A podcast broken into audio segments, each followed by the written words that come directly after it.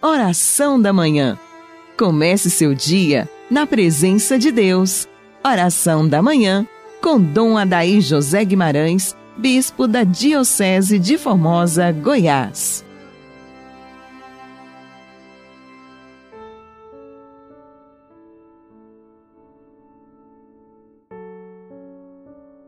Que as almas dos fiéis defuntos, pela misericórdia de Deus, descansem em paz.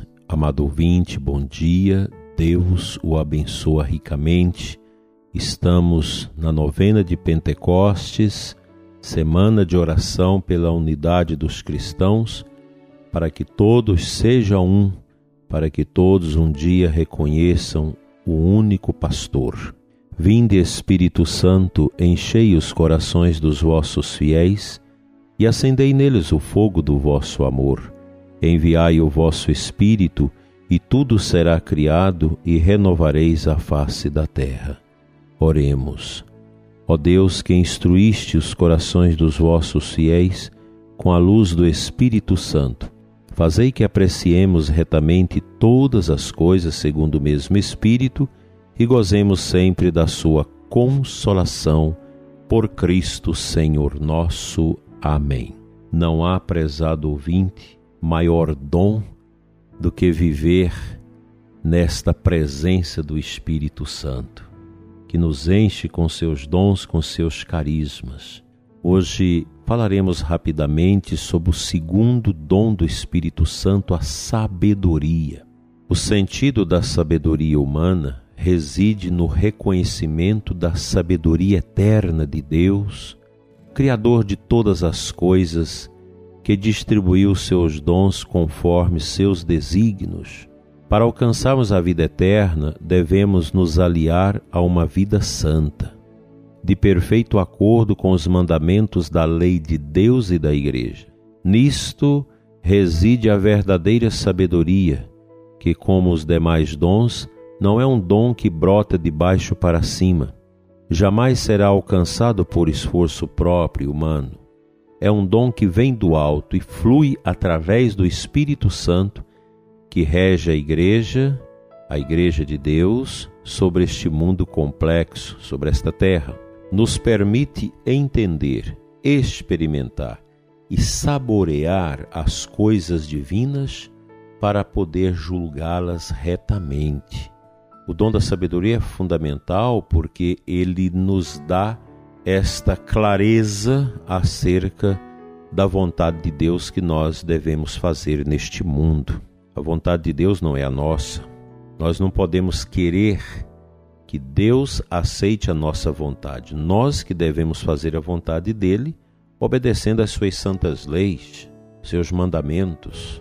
O nosso mundo tão obscuro, tão afastado da luz divina, ignora as leis de Cristo. Nós vivemos um momento difícil na história, pois há uma grande oposição a nosso Senhor Jesus Cristo, o que nós chamamos de cristofobia, e também uma oposição ao sagrado, que nós chamamos de sacrofobia.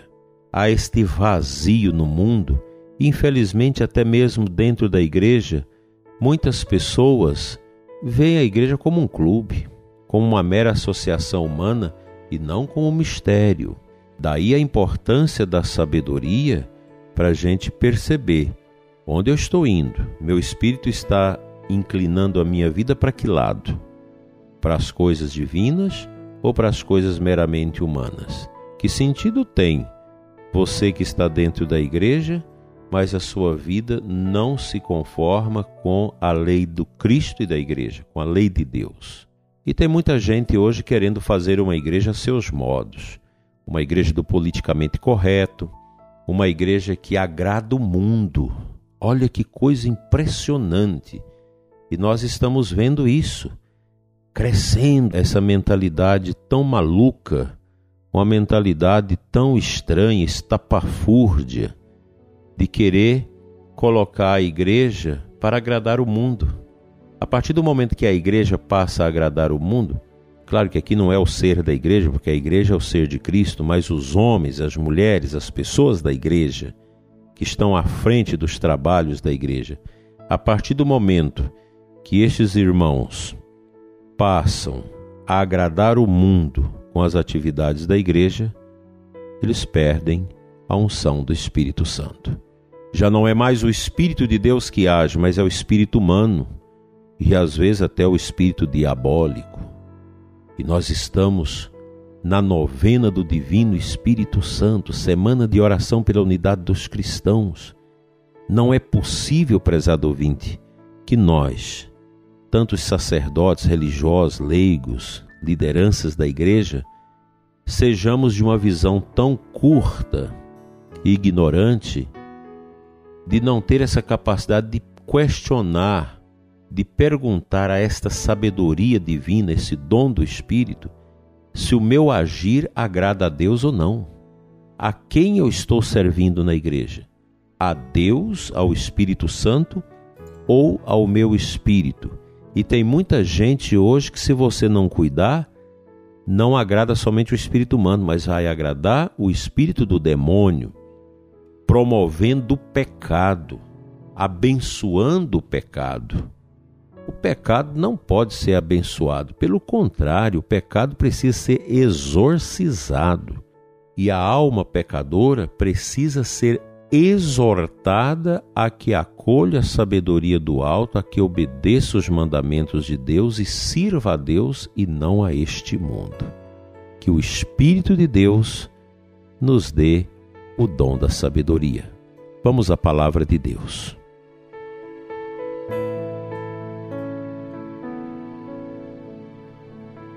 O Evangelho desta segunda-feira, João 16, 29, 33. No finalzinho do Evangelho de hoje, Jesus diz o seguinte: Disse-vos estas coisas para que tenhais paz em mim. No mundo tereis tribulações, mas tende coragem, eu venci o mundo. Eu, particularmente, gosto muito desse versículo. É um, é um versículo muito forte e ele é muito pertinente para nós nesse tempo em que a gente começa a sentir uma fraqueza. Tudo ocasionado também por esse ambiente da peste que vai criando esse marasmo, essa angústia, essa solidão. As pessoas vão ficando muito negativas, isso vai criando uma nuvem de negatividade. E a palavra de Jesus vem ao nosso coração: coragem, vocês terão tribulações, mas vencerão, porque eu venci o mundo. Daí a necessidade de pedirmos sempre um Pentecostes em nossa vida, porque o cristão que vive essa graça de Pentecostes permanente na sua vida nunca vai baixar a guarda diante das tentações e misérias deste mundo. Pelo contrário, os cristãos enfrentam o mundo. E o mundo às vezes está dentro da igreja através de pastorais esquisitas, de práticas esquisitas que não se conformam com o evangelho, mas que quer reduzir a igreja a uma mera realidade social, intramundana, histórica. Não é esse o caminho. Portanto, meu querido sacerdote, você que é um homem que disse sim a Deus, você aceitou o ministério de Cristo na sua vida a sua vida não te pertence. A sua vida pertence a Deus. E por isso você deve todos os dias, ao levantar e ao deitar, dizer: A minha vida te pertence, meu Senhor. Um dos males na nossa igreja é que nós, tanto sacerdotes religiosos, mesmo leigos, lideranças, nós não queremos pertencer a Cristo. Nós queremos fazer os nossos trabalhos como se fossem méritos nossos. Cuidado, isso é heresia, isso é pelagianismo. O Espírito Santo não habita um coração pelagiano, um coração ariano. Essas heresias do início da igreja, elas estão aí.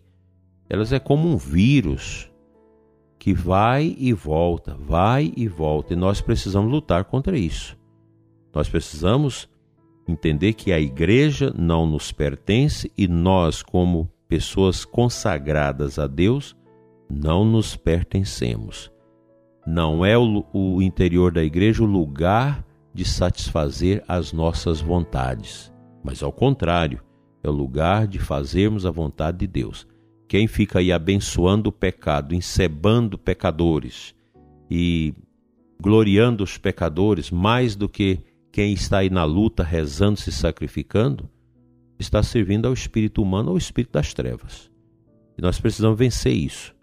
A nossa igreja não será entregue de graça a esses tipos de homens e mulheres que hoje, por falta de fé, perseguem Cristo dentro da igreja, odiando o sagrado, odiando o sacrário, odiando o confessionário e o rosário, e querendo fazer a igreja uma igreja meramente social, uma ONG, como já muitas vezes o Papa Francisco já condenou isso. A igreja não é isso.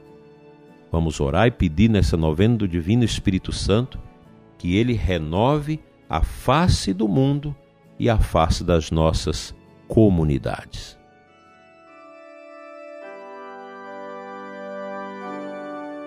Quarto dia da novena do Espírito Santo. Ó Espírito Santo, que fazendo no Tabor sombra a Jesus transfigurado e glorioso, ilustrastes aquele santo monte e amparastes em seu excessivo temor aos apóstolos, comunicando-lhes depois da ascensão de seu divino Mestre muita luz, fervor e graça.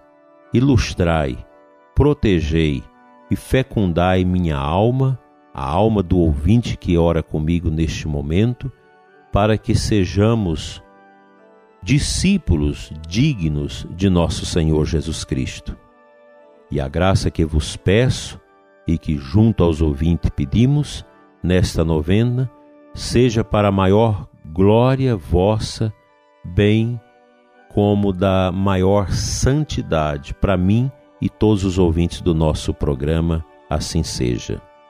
Pai nosso que estais nos céus, santificado seja o vosso nome, venha a nós o vosso reino, seja feita a vossa vontade, assim na terra como no céu. O pão nosso de cada dia nos dai hoje, perdoai as nossas ofensas, assim como nós perdoamos a quem nos tem ofendido, e não nos deixeis cair em tentação, mas livrai-nos do mal. Amém. Ave Maria, cheia de graça, o Senhor é convosco. Bendita sois vós entre as mulheres, e bendito é o fruto do vosso ventre, Jesus. Santa Maria, Mãe de Deus, rogai por nós, pecadores, agora e na hora de nossa morte. Assim seja. Amém. Divino Espírito Santo, desceis sobre nós, iluminai-nos.